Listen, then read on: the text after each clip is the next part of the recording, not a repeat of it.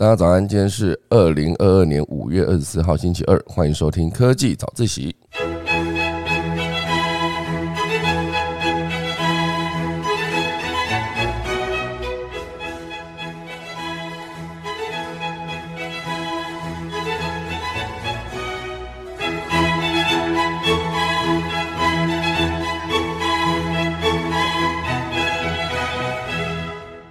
好的，今天可以早起要跟大家聊几则消息。第一则是我们的 Mac 荒背后的原因。好，这讲的其实是目前为止呢，在中国其实很多地方都买不到 Mac 了，就是 Mac 就是苹果的电脑。那这问题当然就是因为中国很多地方封城。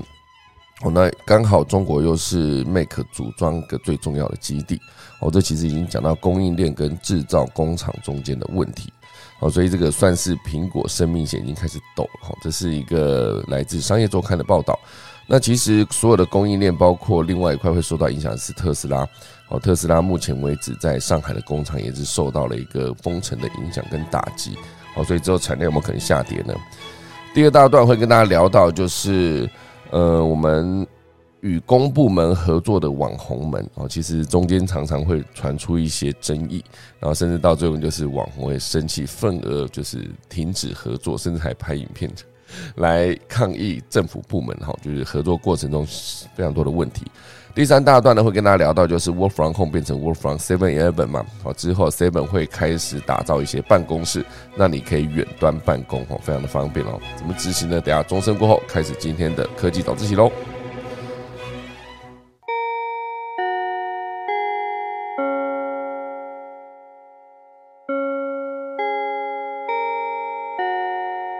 开始第一则消息之前呢，先跟大家聊一聊几则比较轻松的消息。比如说，第一则是我们的任天堂的 Switch，不知道大家有没有买？疫情刚开始出现之后，哦，那台湾目呃那个时候当然也是影响非常的大，所以很多人就在那一年二零二零年的时候，就跑去买了 Switch。刚好那一段时间那个健身环也非常的红，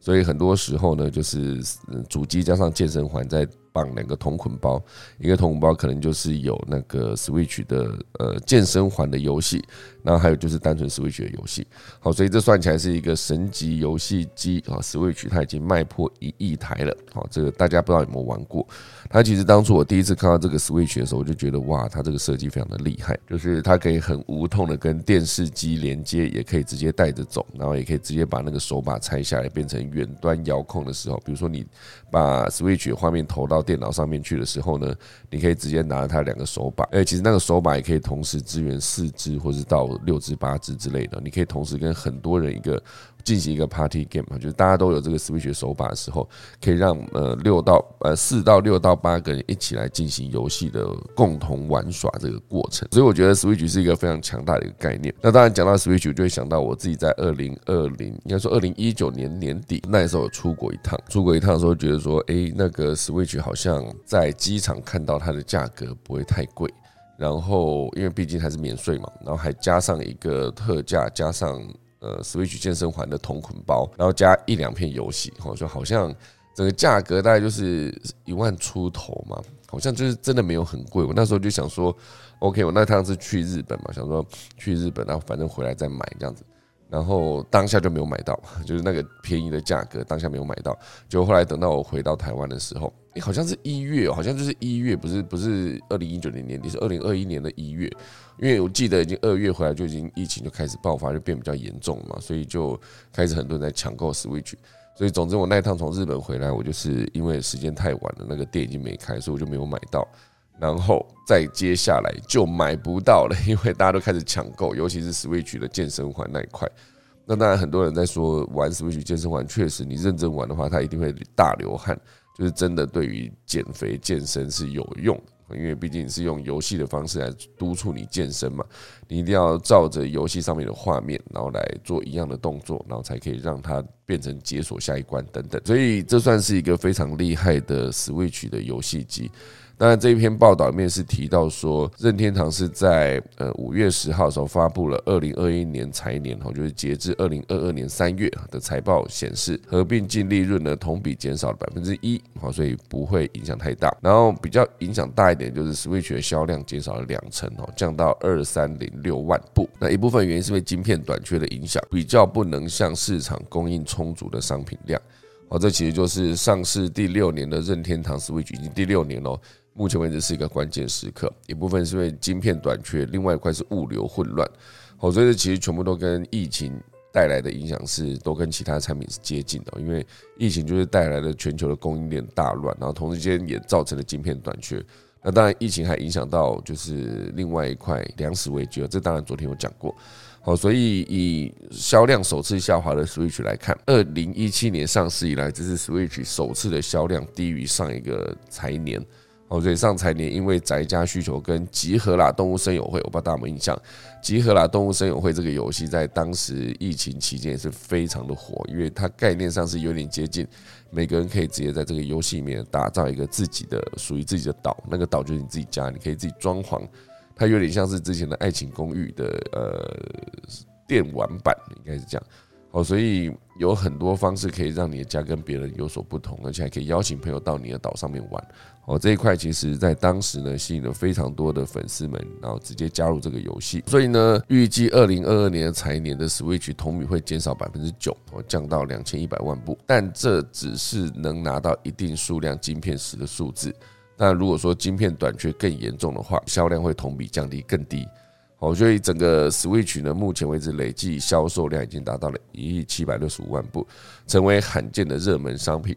因为整个二零零六年上市的 We，好不好？大家有没有印象？二零零六年啊，那时候我还自己跑去买了一台，就是主打体感游戏的第一代神机哈，就是 We。那累计的销售量达到了一亿。一百六十三万部，然后是销售五年之后开始放缓，好，所以以再往前看哈，一九八三年上市的红白机，哈，累计的销量是五亿套，而 Switch 呢则达到了八亿套，好，所以这整个呃算是一个对他们社长来说也是一个未知的领域，好，所以这一篇文章后面就在写说 Switch 下一步该走到哪里呢？好，第一种当然是一到两年内。推出现有机型的改良版，我觉得很多的游戏都会推出改良版。那下一个方式就是推出新一代的机型哦，就不是说延续它的同前一代的改良版，不是就直接推出新的机型。跟 Switch 具有兼容性，而且是更高清的影像，概念上也接近是个改良版了，就是升级的概念。第三就是推出全新一代的机型哦，就是跟 Switch 完全不同的设计了。只要硬体有魅力，软体就会畅销。所以我我想当时 Switch 刚推出的时候，很多的周边的游戏哈，比如说有一款是直接可以拿一些纸盒子回来折。折好之后呢，你就可以，比如说你折成一把枪，然后你把这两个 Switch 的那个操控器直接放在那里面，你就可以直接进行一个即时的射击游戏，第一人称射击游戏，哦，类似这样，或是你折成一个可以直接像是钓鱼在那边旋转那个拉那个鱼线的那个那个叫什么一个旋转器嘛，它应该有一个有一个专有的名称。我觉得钓鱼的人应该都知道，那个在钓鱼的过程中你在那边转的那个就是收线器嘛，好像是它就是有机会让 Switch 有更多玩法的可能。所以总之呢，目前为止任天堂就是在疫情期间哦受到一个不错的销量，然后在目前为止销量下降的同时呢，他们有之后会做什么样的举措，那就看后续 Switch 应该说任天堂有什么样的方式来让他们的产品能够继续然后好好的卖出去好。好，就是先跟大家聊到第一则短的消息，第二则的消息呢，会跟大家聊的就是成本低、高转换，企会会企业会不会重回简讯行销的怀抱呢？大家现在想想看，简讯行销这件事情，上一次你收到简讯会是什么样的简讯？那个简讯有没有可能就是我是刚才联络你的什么什么王小姐、林小姐，或是王先生、林先生、陈先生？那你怎么不加我？后面就留下一段那一个呃。缩网址，然后点进去就是一个广告，吼，类似这样子。那我很不喜欢他这种指责的方式，就是我不加你怎么样，类似这样，你我不加你，然后呢，然后呢，就是我根本不认识你啊，就是这种广告一开头就让人家很讨厌，看到就会直接删掉哈。所以总之，这个企业重回简讯行销原原因是因为它的价格比较低。同时间，它的转换率也比较高。那确实，很多的人在收到简讯的时候，这边会有一个简讯是一个高开启率。哦，其实我记得我在二零一三年刚出来创业，应该说二零一四年的时候，那时候为了借一个场地，然后就找到了一个设计师，设计师又推荐他刚装潢完的一个公司，很漂亮的一个办公室，然后他又推荐说可以去跟他借场地来拍摄。那时候要拍一个一句话人物创业家。好，所以我就跑去那个场地，然后那个场地刚好就是简讯网，好，不知道大家有没有听过简讯网这间公司，它非常厉害哦。它在当时很多人在思考说，大家都在走网络、走 email 的时候，你持续发简讯，简讯的价格它比免费的 email 来说是更贵的，因为毕竟你发简讯需要钱嘛。所以当他持续在发简讯的时候，我那时候就跟他讨论，跟那个老板讨论。就是说，现在发简讯是一个好生意吗？然后他马上举了一大堆数据，告诉我说，简讯严格说起来，它的成效是更高的，因为毕竟高开启率这件事情。我觉得你每天都会收到一大堆的 email，可是你收到简讯的量可能相对比较低，所以你收到简讯的时候，多多少少还是会打开来，尤其是那个简讯它传来的资讯对你来说是有用的话。就我曾经在呃当时在内湖找房子，然后后来到现在 几年前在内湖找房子，时至今日我还是会收到那个内湖的房中业者传那个哪一间物件比较好传给我，我那时候觉得。都已经过了这么久，或者是呃，不管你有没有车，他们就会传简讯来告诉你说车贷哈；不管你有没有房，他就传简讯过来说告诉你说那个房屋可以直接拿来做抵押贷款等等。其实那算起来是不是都有人可能在做高利贷呢？哦，有可能。哦，所以总之呢，这个是简讯的高开启率，成为一个行销利器。那当然，目前为止，台湾还有另外一块就是重要的是赖的推波。哦，赖的推波，目前为止是台湾品牌较常见与消费者沟通的管道之一。可是当讯息满意时，哦，就是就是越来哦溢出了哈，讯息溢出之后，消费者大多会对讯息视而不见，甚至直接封锁。而社群平台则因为越来越高的行销成本，令品牌却步。比如说 Facebook，就是改名叫 Meta 之后也一样。所有的品牌官网，应该说官方粉丝团，他为了要触及他的用户，会持续去买那一个触及，然后就成本越叠越高。那另外还有一块是 EDM 哈，EDM 虽然成本低，不过根据线上购物平台供应商表示。有百分之七十五的消费者留给品牌的信箱，平常根本是不会开的，所以他还是会寄 email 给你。然后你看不看得到？你看不到，因为你可能有好几个 email。然后你每次注册的时候，你就想说，反正我这个网站我也没有很喜欢，我就直接为了注册拿一个什么好看，我就拿了一个完全没有在开的 email。所以还是可以完成注册，只要你确定就是注册完成了，验证过这个信箱就 OK 了。接下来。哦，你就根本不用去管那个他寄信给你，因为你根本看不到，你没有在开这个 email。好，所以这几个算起来呢，就是刚才讲那几个，不管是赖的推播啦，还是 Facebook 的平平台促销，还是 EDM 啊，还是呃 email，其实全部都是 Z 世代转换率非常低啊。虽然成功发出 EDM，但是还是没有办法跟消费者对话的机会。以上几种方式呢，都不算是一个行销的好的方式。好，所以相较之下，简讯的开启率吼高了非常的多。好，就百分之八十三的 Z 世代在收到简讯后九十秒内会查看简讯，而百分之七十五的 Z 世代呢会希望透过简讯接收品牌相关讯息，所以比例非常的高。好，目前以手机使用率来说是相当高的，消费者已经把百分之八十五的设备时间花在手机上。而现有百分之四十六的电子邮件是在行动装置上面收发的。我觉得几个数据呢，都在在显示，大家黏在手机的时间越来越长，而手机上面你可能比较会想看的资讯，就是来自于简讯。哦，所以如果想要用简讯简讯来做行销的话，这边后面写了有五个操作的小 paper。然后这五个操作小 paper 我觉得蛮有趣的。第一个当然就是你要保持简短，不能太长，太长的时候对很多的人来说阅读是个困难。然后你如果发每一封简讯，它其实都是个成本嘛，所以当然对品牌来说发的简讯是最好哦，简短精准，就是恰好符合现阶段消费者的阅读习惯，好保持简短，这是一个。第二个就是你发的 tempo 要对，你不能说很密集发，那会让大家讨厌。然后你不能。隔太久才发，然后太低会让消费者遗忘哦，这有可能。第三就是做出个人化跟差异化，所以我必须说那一个，我是刚才呃联络你的谁谁谁，你怎么不加我的赖？哦，类似这这种简讯确实是比较容易吸引你的注意。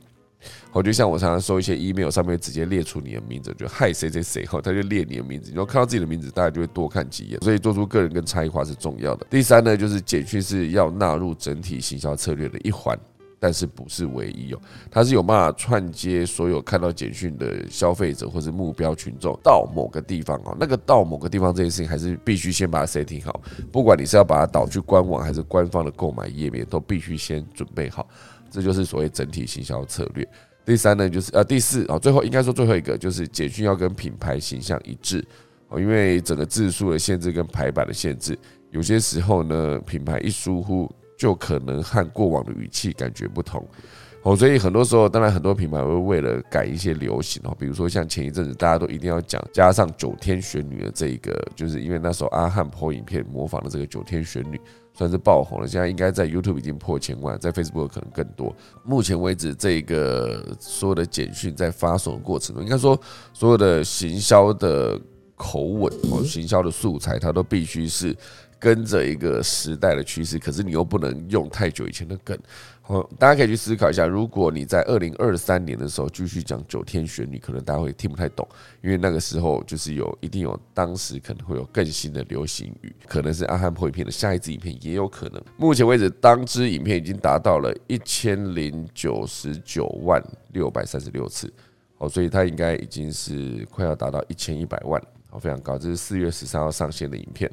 然后以一个七十九点八万的订阅者的频道，就是阿汉破影片的这一则，呃，他有一千万次的观看，然后一万则的留言，然后二十六万的按赞，非常厉害。这一支的影片，它如果在 Facebook 上面应该有同步上传，可是不确定它是不是真的就是只有在 YouTube 上面点击这么高。我感觉可以看一下，因为阿汉破影片这个频道来说，它其实整个频道算起来已经达到了。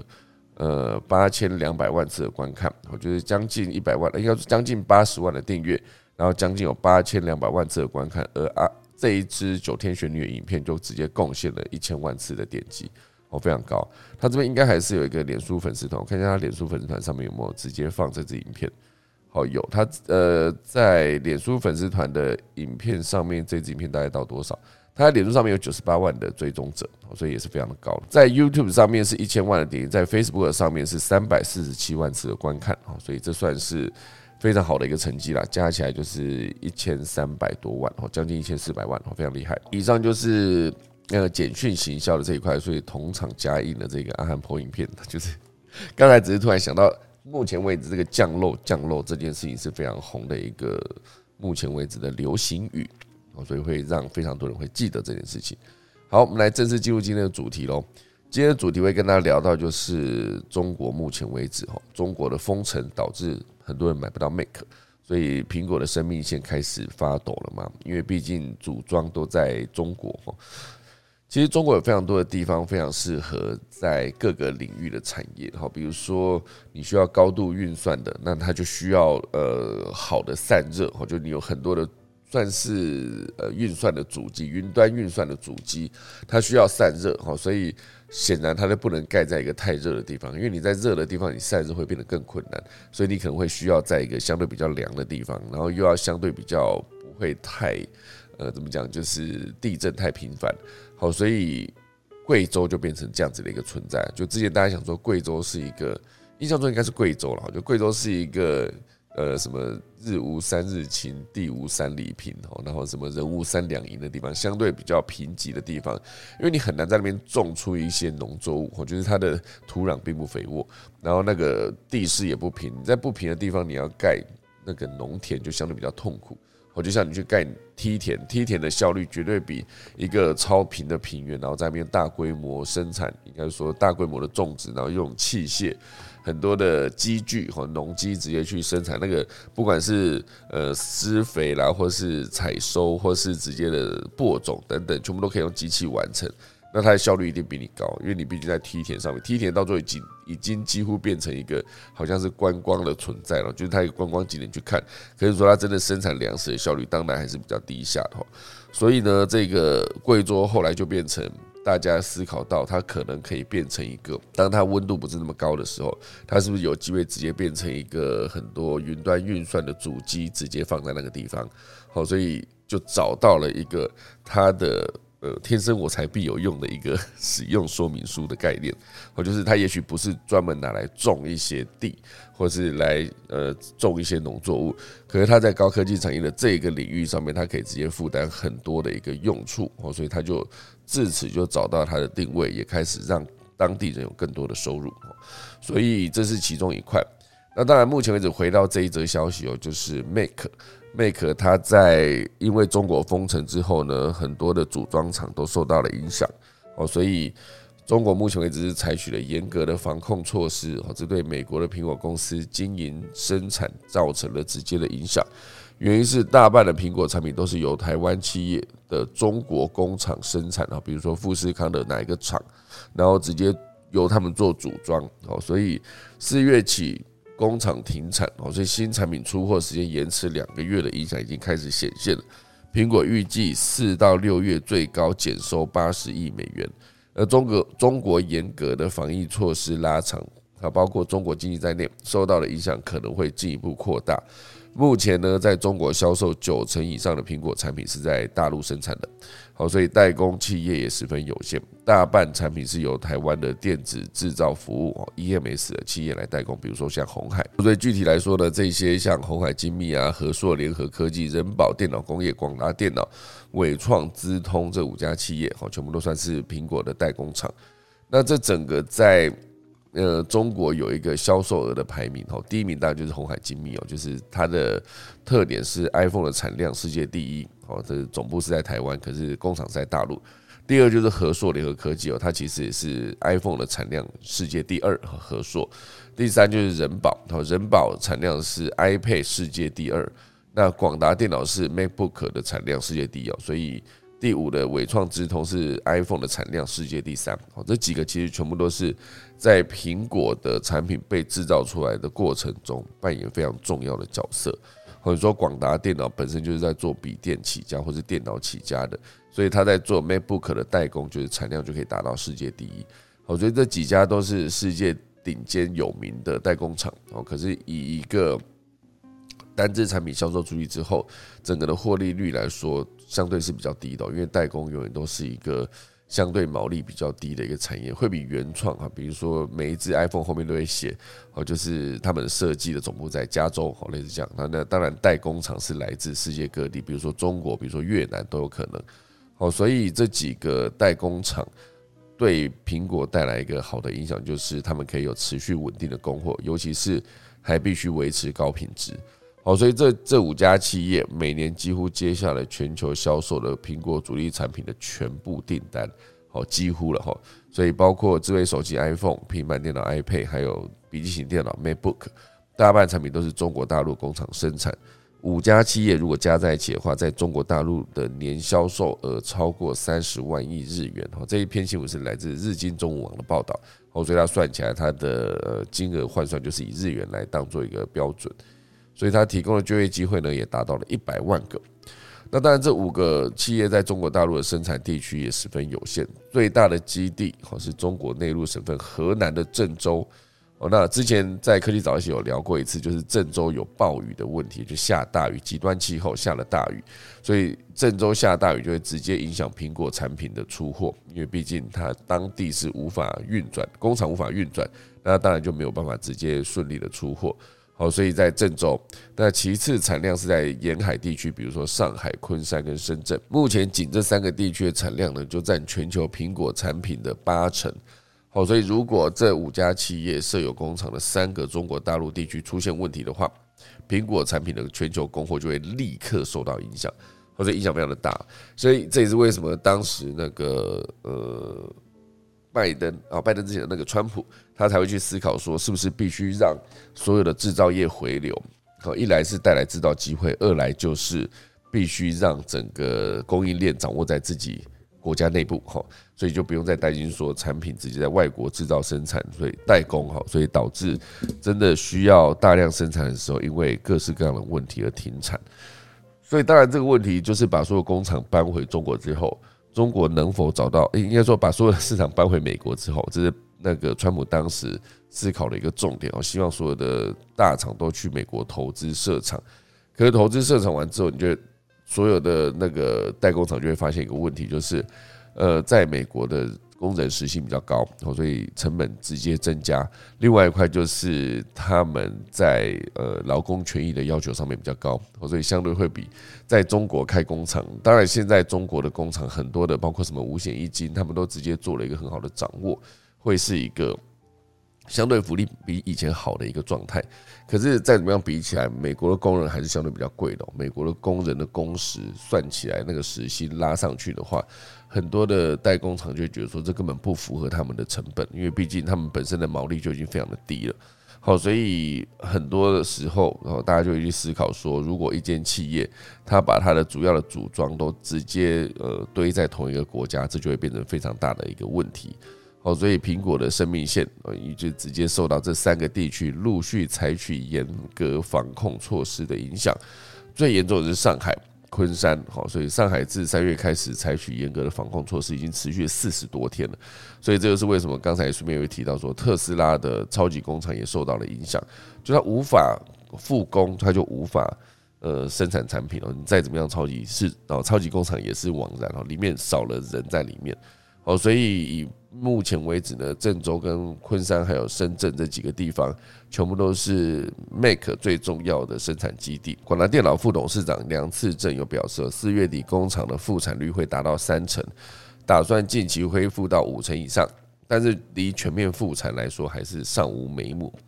这个广达电脑的副董事长梁次正，我想到这个人，我就想到我在二零一零年那时候才刚接任那个全民最大党的制作人。然后那时候有一则新闻，就是广达电脑的女儿哦，三个哈，然后他们很喜欢逛百货公司的样子，然后这个梁次正就直接帮他们买了一间百货公司，也就是现在大家看到的北拉比塔哈。所以那时候我们就做了一个单元，就是在记录这件事情。就是那时候是广达电脑的梁次正的太太，好，然后还有他的三个女儿，那我们就做了一个呃良家妇女 这个。良家妇女就是那个良呃，就是良那个姓的那个良哈，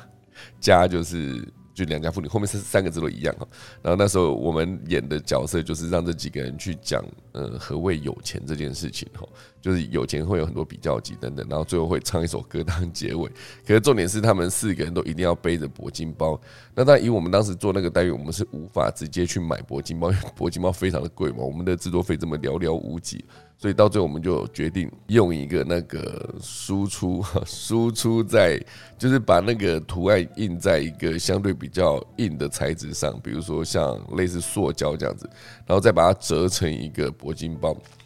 就是做出来的时候，觉得材质看起来袅袅的，没想到背着一上镜头一看，哇塞，看起来跟真的蛮像哈，所以很认真的做出了这个铂金包的一个一个道具哈。当然我们在上面有标示了。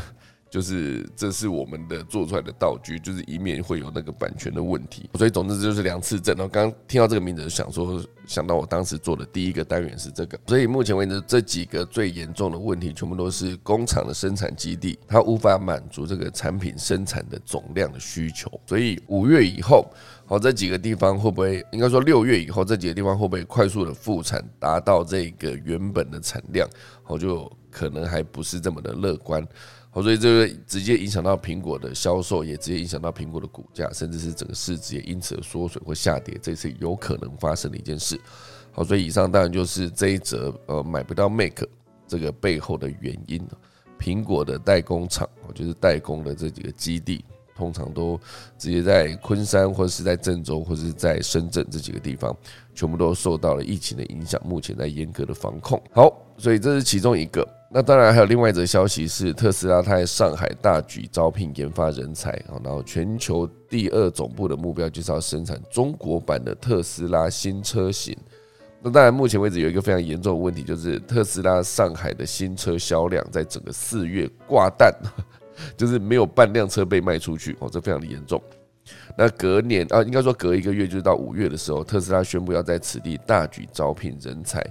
那当然，上海已经算是特斯拉第一座的海外研发基地了。它不只是超级工厂，可以把车子做出来，然后把车子组装出来。它同时也是海外第一个研发基地，未来更有可能成为全球的第二总部。那伊隆马斯克在中国投资已经越来越多了。他的上海的研发团队的目标又是什么呢？大家可以来讨论一下。就是当然是要生产带有中国元素的新车型来销往全世界。那当然带有中国元素的车型，可能直接在中国就可以先卖翻一轮了，因为毕竟它是一个中国元素。那不确定它的中国元素会出现在，比如说它的配色啦，还是它的设计，车型的设计，还是有一些 logo 图腾等等，不确定这个中国元素会是一个什么样的逻辑。不过目前为止可以确定，就是它是可以在本土原创设计、研发、生产。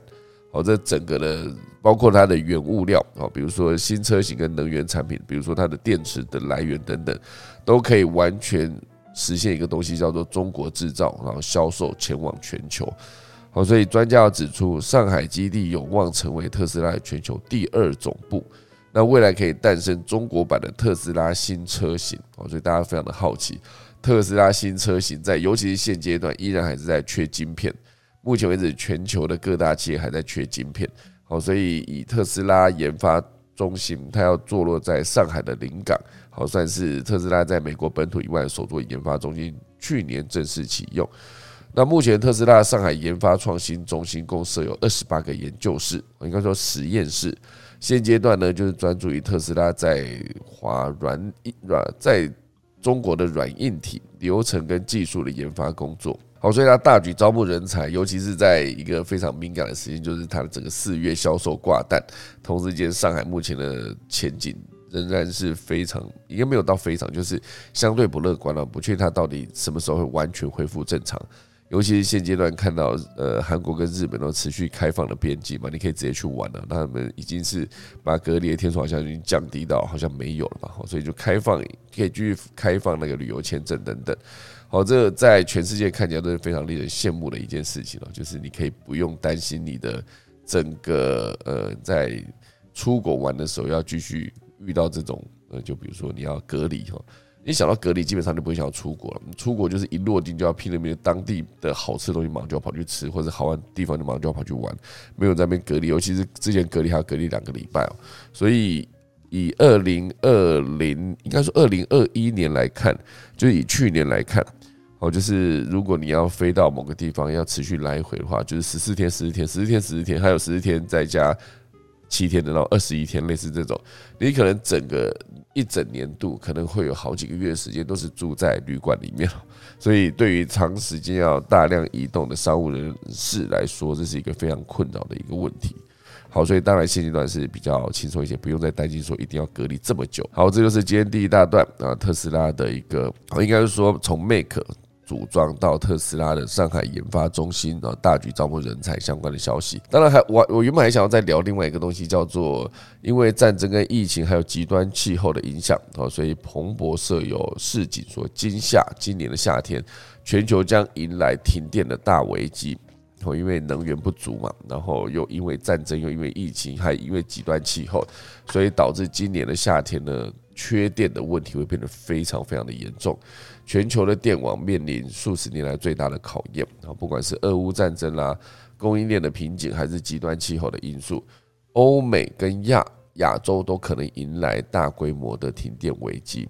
那这个缺电呢，不仅威胁生命健康，也引发了经济冲击。哦，所以美国的监管机构有警告哦，从加州到五大湖区，今年夏天超过十一个州有大停电的风险。而在欧洲呢，不仅有俄罗斯的威胁，那该区最大的电力出口国法国，今年已经连续三次下调核电产量的目标，可能是因为受到极端气候的影响。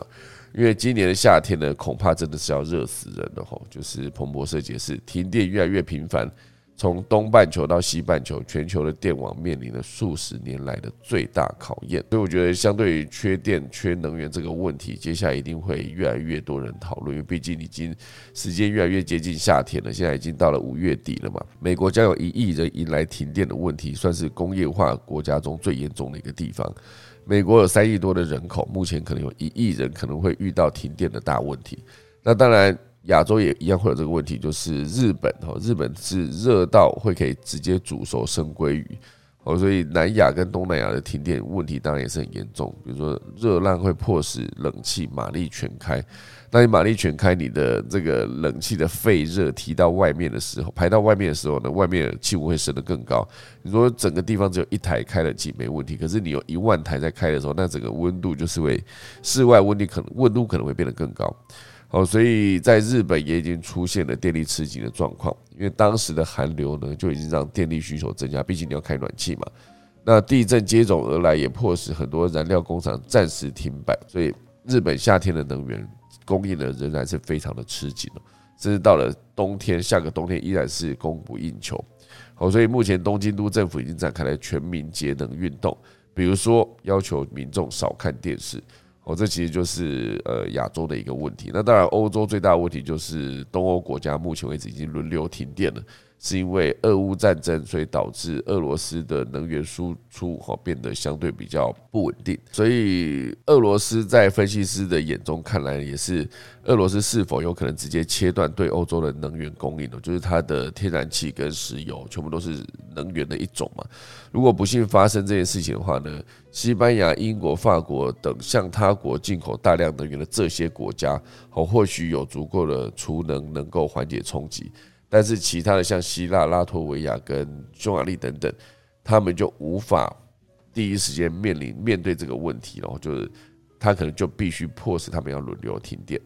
所以在贫穷跟未处热带的开发中国家中，暖化的危机逐年加剧，停电有可能会变成一个新常态。对于未处温带的欧美先进国家来说呢，消费者一辈子可能没有想象过这会发生在自己的身上，缺电哦，有可能会缺电。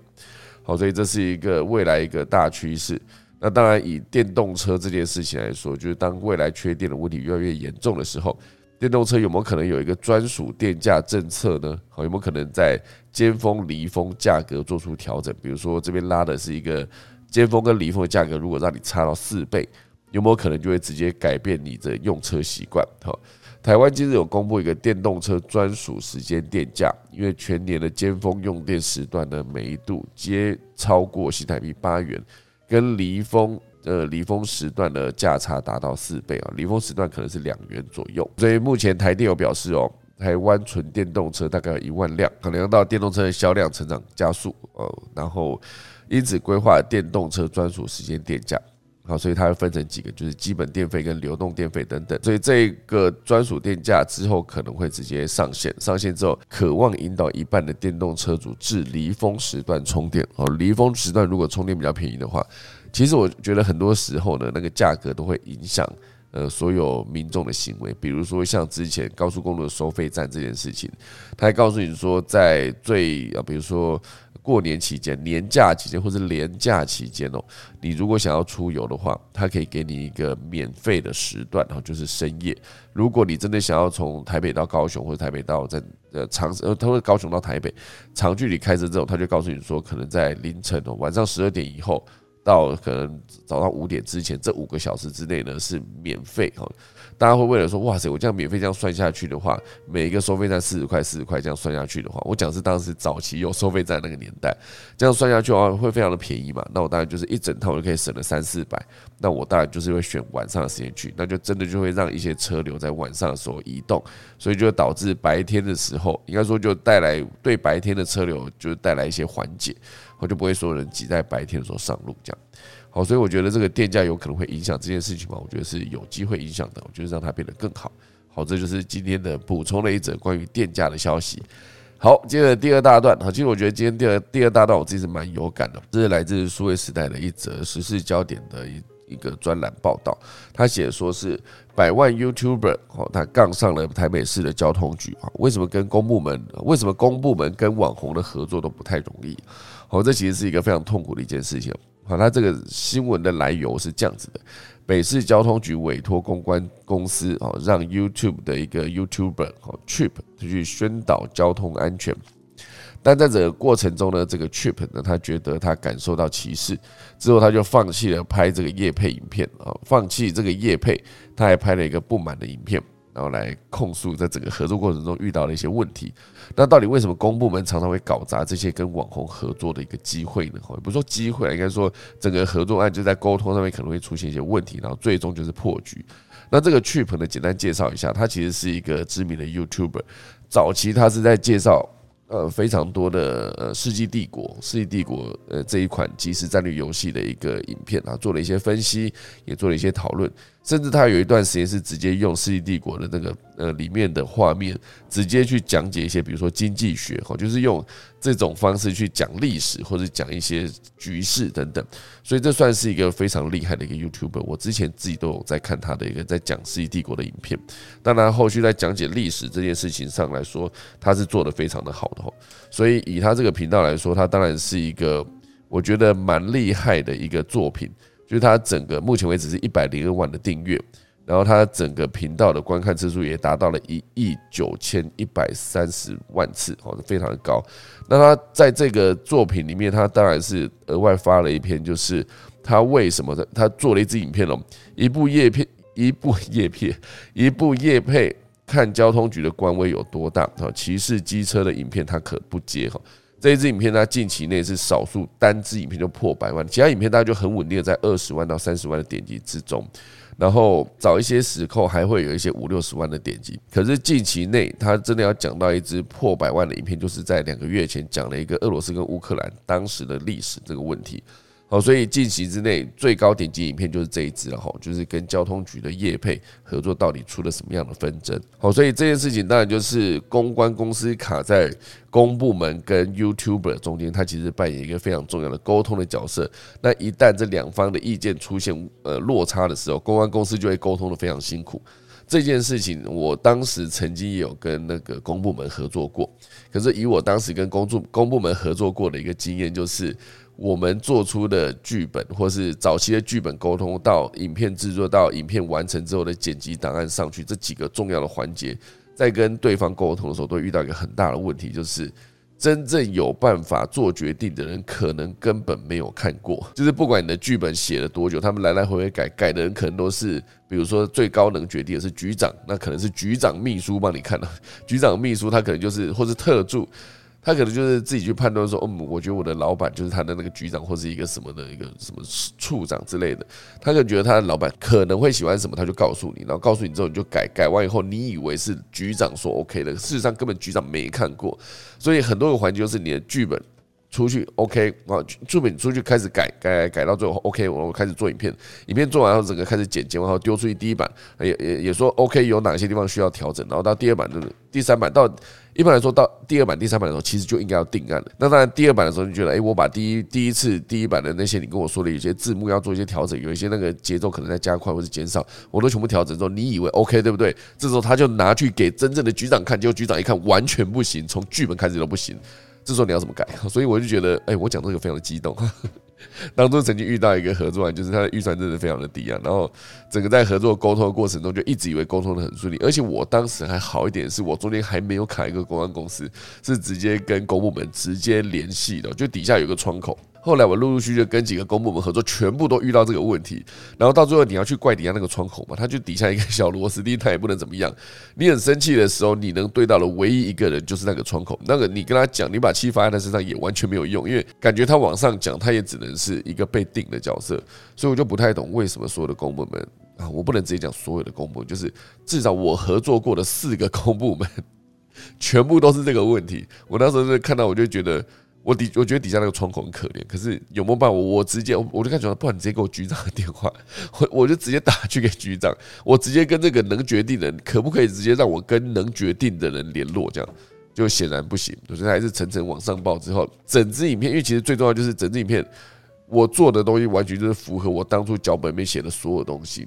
顶多有一些字幕，有一些有一些节奏需要一些微调，可是基本上完全没有离开我那一支剧本的问题哈。所以，当你今天从剧本端你跟我说 OK 之后，我最后长出来的影片就一定会是这个样子。你不可能在我影片都已经完成之后，你告诉我说，哎，你剧本当初哪个地方不 OK？而且这中间所有的来往都是有 email 文字记录的，可是还是一样会遇到这个问题。最后他们就说，啊，那可能还是要请你改一下。问题是我们这种做影片的这种制作公司，我们没有这么多的时间去做这件事情。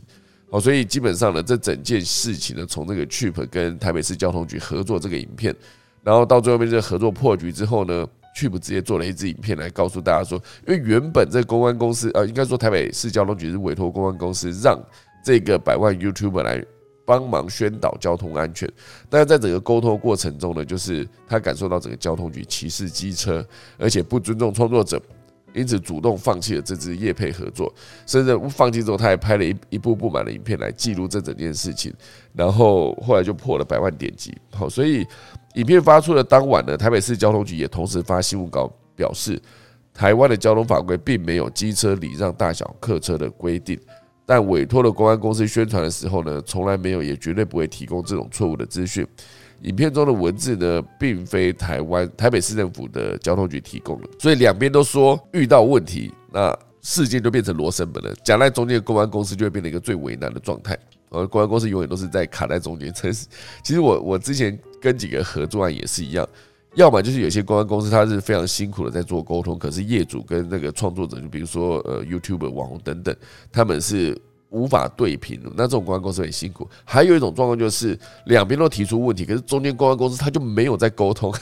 我现在讲这则消息，真的是情绪都很上来，有吗？说当中间的公关公司没有在沟通，或者他出了什么错误的时候，最终问题浮出台面上的时候，所有人就会知道说是。两个有争议的合作方，可是没有人知道公安公司的存在，这件事情就是一个最终会演变成罗生门了。所以不管他们是在夹在中间最痛苦，还是呃在对峙的时候，他们要把所有的错揽在自己身上吗？等等，好，所以。这整件事情就让大家去思考：说面面俱到的沟通让案子顺利，但是这些公安公司在中间的所有付出的时间跟心力，甚至是挨的刀、挨的枪等等，都是没有人会知道的。就是一个相对很不受重视的一个专业。那当然，公安公司在服务的过程中，很多的重点都是要对合作案进行理解跟来回的沟通。哦，感觉上好像不是太困难吧？可是像我刚刚讲那个例子，就是能决定的人。有决定能力的、有决定的权利的人，他们没有参与整个从头到尾。照理说，如果一开始我的剧本是直接过到，比如说以刚刚那个例子来说，局长觉得 OK，到时候如果我完全按照这个影影呃，应该说剧本拍出来的影片做出来的档案的时候，局长就不能再给我反对。他说，因为这毕竟是你当初说说的 OK 的，而且甚至有些时候真的是一开始说 OK，可是他后来他的想法会变，你知道。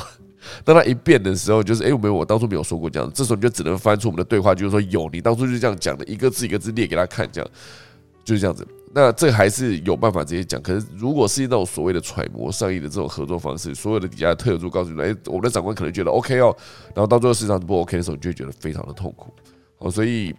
像是以前公部门在做任何的采购的时候，都会遇到这样的问题，一定要招标啦，招标老半天之后呢，然后。可能到最后那个成本也不是太高，然后又呃那预算又很低，预算低的时候你的执行的费用很低，那不可能大家去做免费的生意嘛，因为赔钱生意没人做嘛，对吧？所以做出来的品质通常都不太好。可是如果说你用太高的金额去做招标或者做整支影片的制作的时候，到时候影片出来如果成效稍微没有那么好的时候，就会引起广大的批评。好，所以现阶段公部门是相对比较难做事的一个状况。跟我合作过，我知道底下的小螺丝钉们是非常非常辛苦的，你去凶他们也没有用，因为。没有对这整件事情没有任何的帮助，因为他们根本没有决定的权利嘛，他们只能往上报。最关键的问题就是那一些，我觉得最不应该就是做那些揣摩商议的人。如果他们不存在的话，所有的沟通会变得顺利非常多。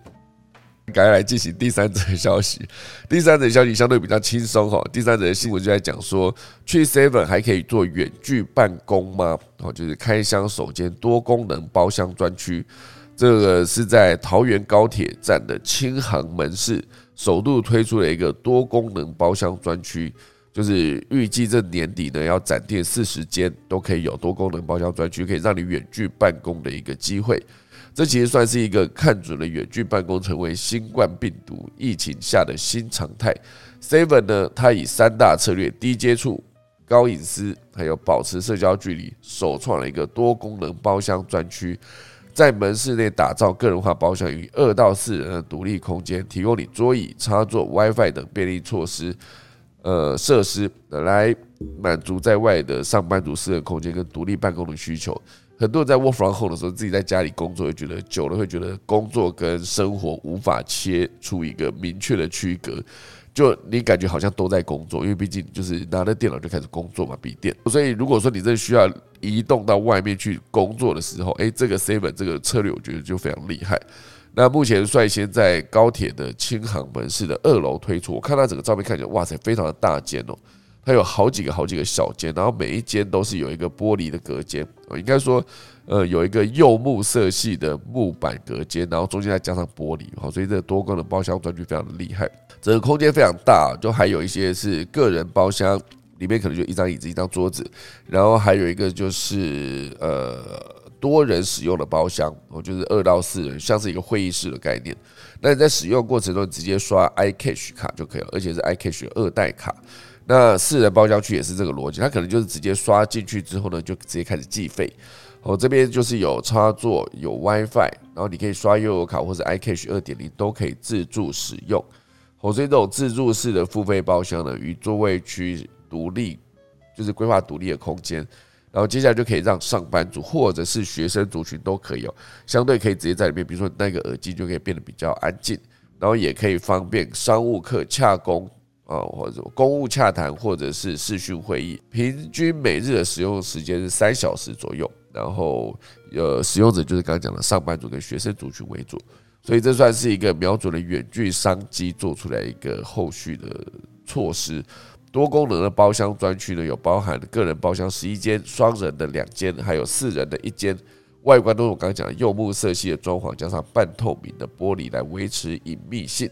好，所以顾客在自助支付一幕点选时数需求之后呢，就可以用直接用刚刚讲的悠悠游卡 iCash，我刚才讲的 UCash 哈，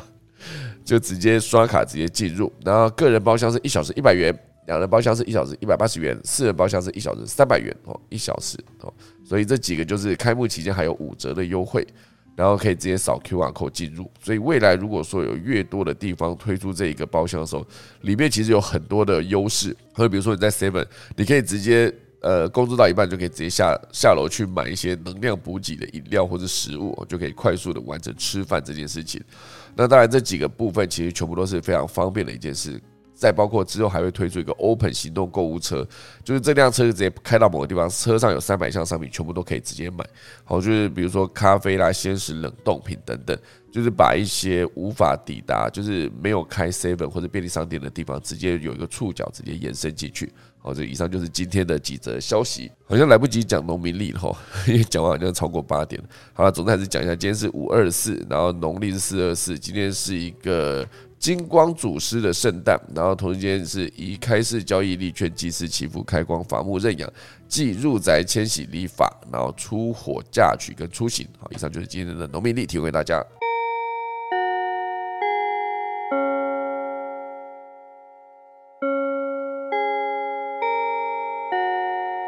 现在时间来到八点了，我们来看台上有谁在呢？我们来看，哎，何明何明老师，侯明燕老师也在。老师早安了，刚说的侯明也好笑，就早早早早早啊嗯，我我先讲一下，就是最近其实那个就是 Google 的那个 DeepMind 事实上有发一个新闻，是他们已经训练好一个就是通用型的人工智慧。所谓通用型，就是说它可以执行跟人类的任务一样，就是人类智慧可以运作得到的都可以。虽然不是单一运用类的，那一般我们以前称为单一运用类的这种，比如说泡咖啡这一类是弱人工智慧。那这一类通才型的，大部分都是通用型的，是大家努力的目标。当然，它也会造成一些呃，有可能如果如果没有遵遵守一些发展的伦理的话，有可能大家会担心它会危害世界这样子。不过这种通用型的，目前这个。代理这个 agent 叫做 Gato，就是 G A T O。那发展出来，事实上他们现在还要把它规模化，看起来是进展很快啊。那嗯，有些人认为它还是有些限制，可是就是他们里面的这个。一级主管回应说：“其实现在只是一个规模的问题，那 game is over，就是说他们领先的很多了哈，所以包括可以玩电玩、导航或聊天，都可以用一支 transformer 来完成就好了。这个是目前比较新的一个进展。那当然，目前其实在那个达沃斯有举行那个世界的那个经济论坛嘛，那也也说这个人工智慧本身来讲可以去。”呃，完成比较多这种预测型的任务啦，包括像莫德纳，事实上当初也是利用人工智慧，事实上帮他们协助，每天本来是生产大概三十个 mRNA，那可以到可以做到大概是一千个。这样子，所以这本身来讲，对预测比较重要跟紧急的，我觉得都有比较大的一个应用的影响哦。它是每个月生产，它本来是手动了，后来变成自动生产。那嗯，我我要说这个是说，其实在定义呃关键跟呃就是重要跟紧急的课题上面，我觉得人工智慧事实上能够协助呃做蛮多事情。如果台湾这一次像现在。爆发的这次疫情，能够在之前能够有一些预先的一一些演练，我觉得可能会在一些快筛试剂的供应跟后面怎么去定义说确诊这一部分有比较好的一些应用的方式。不过，嗯，就是当然这都是事后了哈，就是说也可以去学习说未来怎么去应用这样子的一个预先的一个模拟的情况，我觉得是有帮助。只是这次还没有看到在这部分有比较快的成长。那回来说那个 Mac 本身就是 Mac 现在其实它才刚发完第二季，它的的 Apple 的营收是成长，那唯一没有成长就是我们昨天在提那个穿戴式装置跟家用的设备，那剩下的大概是供应链几乎都已经复工了啦。那现在唯一还是晶片了，那晶片其实就是旧的晶片比较有影响，先进制程的话这一部分其实 Apple 掌控比较好，所以他们也有自己的晶片，所以。目前看来是还好了，它还是成长的。那就是呃，Make 交货可能有一点点延迟，那应该是供应链的关系。那晶片荒，我觉得这一部分好像有一点点影响，可是就是说整体的复工的状态是 OK 的。那嗯，其实我要回来讲说，那个哎，Seven Eleven 事实上不止这个包厢，Seven Eleven 事实上在每个地区已经开始有会议室了。那会议室的预约大概有十个人的会议室可以去使用，不过这部分的预约有没有像个人包厢那么方便？我目前看他在门口还是用贴广告的形态，那可以去看一下这部分。其实他有大概十个人的会议室是可以借用的。嗯，最后一个就是回应那个 秀导刚刚讲说公部门沟通的那个问题。哦，是的。好，其实我我觉得。我觉得其实大家也要多一点理解啦。比如说，我我觉得在沟通的时候，我们遇到执行承办人员，当然他们都很忙嘛，他就一个指令一个动作，所以其实他很难想得很远啦。那比如说今天他。他如果 deliver 一个讯息叫我们长官觉得 OK，这个对我们来讲是一个形容词。我是建议大家要去问说，那长官是看了什么事情，觉得什么 OK，什么不 OK？就是我我觉得这个其实是回应到我们一般讲的，其实使用者体验都在做这类的东西。就是说，你要去我们去问到真实的动作，你就有机会去帮他考量。就是说。这部分究竟他的判断是对或不对，或长官曾经做的动作是什么？当你回到那个使用者的情境的时候，你会很清楚，有可能他真的判断不够。那这个时候你可能就要协助他了，你也没办法，就是说你可能要来一次会议才有办法决定，不然到时候他可能在这部分也很麻烦，他改动他做的决定可能不会是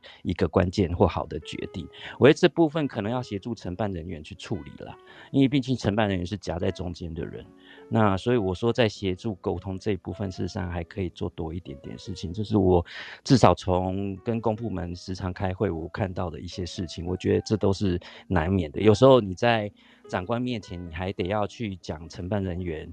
的花了多少。呃，心思，然后还要去帮长官去想说他这个东西他怎么对更上层的长官去交代，我觉得这都可能要做一些在在这部分的理解，我觉得大家会比较能心平气和一点。没错，没有，我觉得主要就是效率了，因为其实很多的网红，我相信很多的创作者或者是制作单位，也不是说不能沟通或是不能改，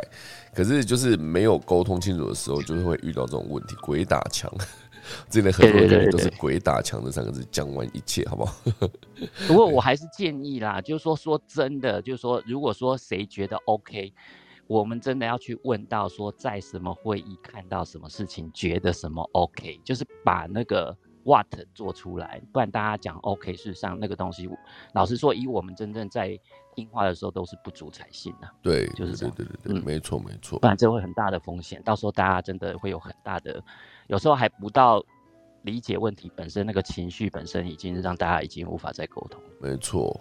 就是非常大的一个误会，这种感觉。对对，嗯，好的，感谢老师。好，我现在心平气和了一些。刚才是讲的有点大声，有没有？激动，速度语速快到一个不行。你太多经验了，太多。对呀，哦，真的是。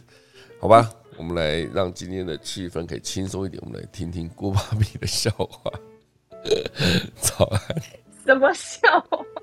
好了，不要笑话，就是动物知识，好吧？今天是动物相关吗？哎，对我刚刚放了一个链接在 Rain Chat，哦，然后这个是一个瑞士的电影制片人，他到马尔蒂夫拍摄的海海底纪录片时候，就是拍到的影像。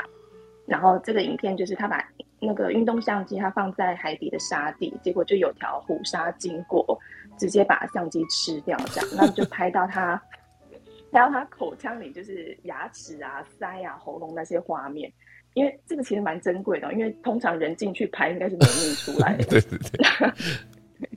然后虎鲨，因为他们就是群居的，然后栖息就是在水下六十到一百九十公尺，接近海床的位置。那他们就是白天都是在洞穴，然后晚上才会出来觅食这样。而且他们是唯一一种会把空气储存在胃里面，帮助自己浮潜的鲨鱼。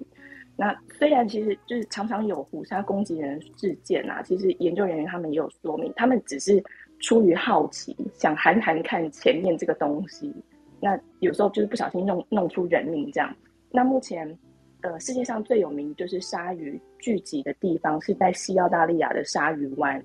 这个地方呃还被列入就是世界遗产名录里面，就是至少会有二十八种鲨鱼会聚在这里。那虎鲨就是最常出现的。去年其实有研究报告指出，就是虎鲨会因为就是它会猎食，食量很大，又会连根吃掉海草的那个芦梗。所以就觉得他们其实对海洋生态帮助很大，因为海草是就是海牛跟乳梗的主食，他们每天都要吃掉大概就是四十公斤的海草，但是乳梗它吃的方式吃相太丑了，因为它都是毁灭式的，就是挖掘整片的海草原这样。那海草原消失的太快，其实就是会让吸碳植物减少，然后让就是导致极端气候，比如说热浪这些的。因为其实海洋植物它储存二氧化碳的量是陆地植物的两倍，所以这这个信可以补充一下。然后最后补充一下儒梗，儒就是儒家儒家的那个儒，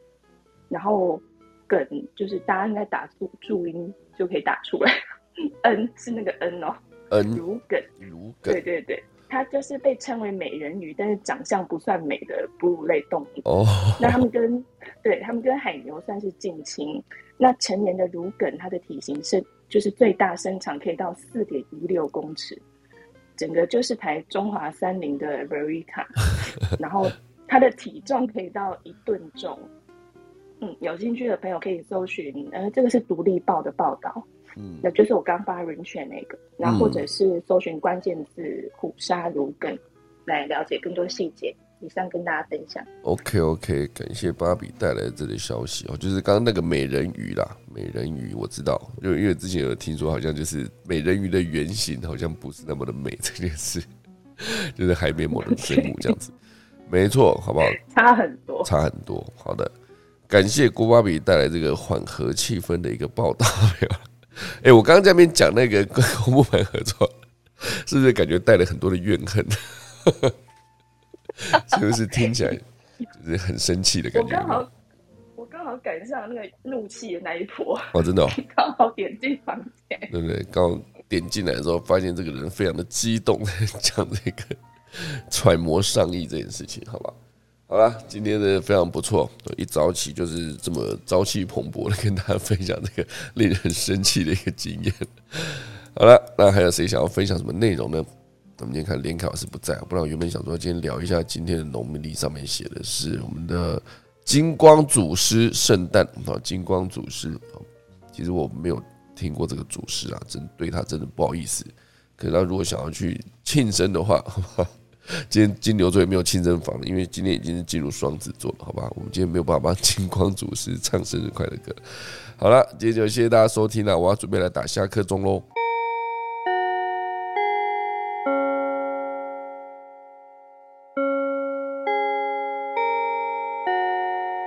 好，我们可以早一些，明天早上五月二十五号七点再见，大家拜拜。